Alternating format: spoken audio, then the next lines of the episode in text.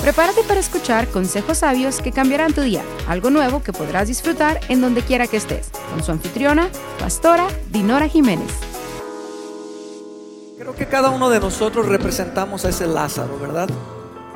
Y el asunto es que tú me dijiste que, ah, el, problema no era el, ah, los fariseos y toda esa gente se, se juntaron para querer matar a dos personas. ¿A quiénes querían matar? A Lázaro y a Jesús. A Lázaro, ¿por qué? Y a Jesús, ¿por qué? Bueno, a Jesús porque era el dador de la vida, el que hacía los milagros, el que, el que había venido a transformar la vida de las personas en un mundo caído donde no había nada, no, se había levantado nadie que le interesara a las personas, había mucho enfermo, mucha, todo lo que vemos hoy.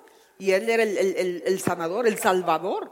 Y a Lázaro, pues porque, porque al ser libre, al ser salvo, entonces para los fariseos, los religiosos que nunca oraban por gente, no creían en los milagros, no creían en el Mesías, entonces para ellos era un tropiezo porque eh, tenían tanta religiosidad, pero tanta religiosidad que no pudieron ver y se perdieron la bendición. O sea que al principio querían matar al que hizo el milagro. Ajá.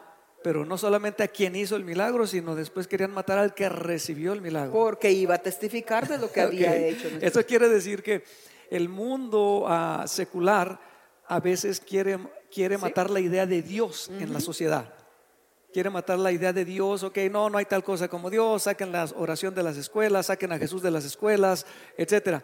Pero también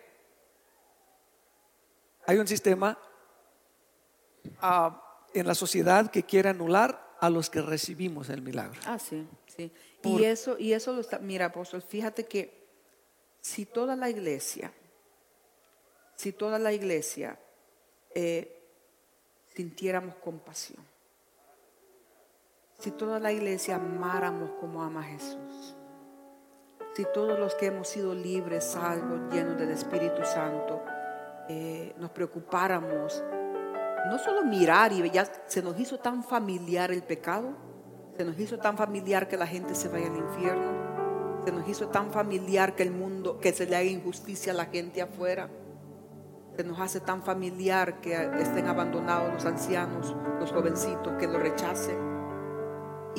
Pero si todos nos sintiéramos compasión y volviéramos a nuestro primer amor y volviéramos a movernos en los dones proféticos en los cuales nuestro Señor Jesús se movió y dejó desde el, desde el principio del Génesis, toda la palabra de Dios está llena de que el poder de Dios trae dones y habilidades a los hijos para poder desatar en la gente.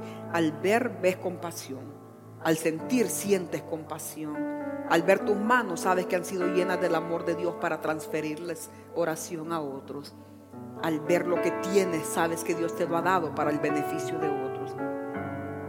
Mira, eh, al movernos en los dones, no nos quedamos quietos. El beneficio es para la gente que viene dolida, herida, perdida, buscando esperanza en la iglesia. Y no podemos pasar desapercibido. Yo les decía a los intercesores, el viernes los activé para que desaten los dones proféticos en la gente, que el Señor les revele la necesidad para poder enviarlos con libertad y paz a sus casas.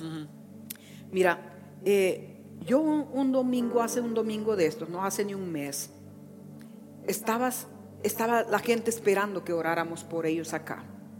Y vino una mujer y yo la vi yo la vi a la mujer eh, y cuando la y habían varios, pero es que es que cuando Dios te pone algo, el Señor lo hace bien poderosamente.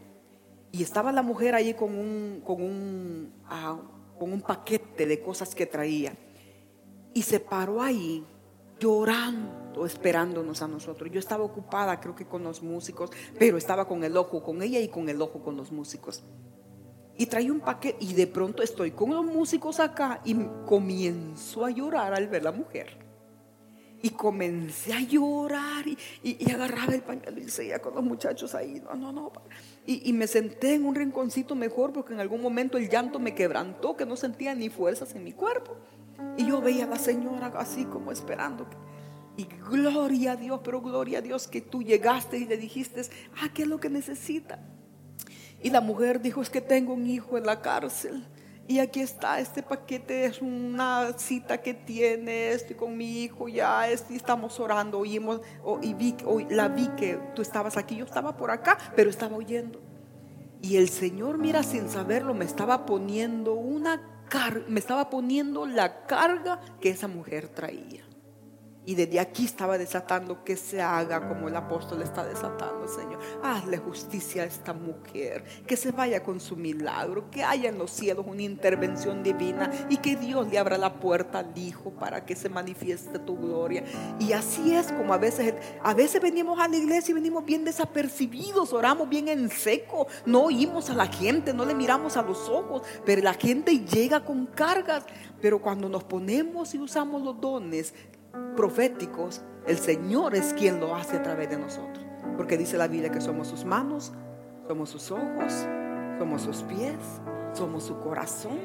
Y cuando nos movemos así, la iglesia va a lograr tener un gran ejército de hombres heridos y mujeres heridos, jovencitos heridos allá afuera, que van a decir, en esa iglesia yo fui libre, allí resucité, alguien oró por mí, alguien me puso manos.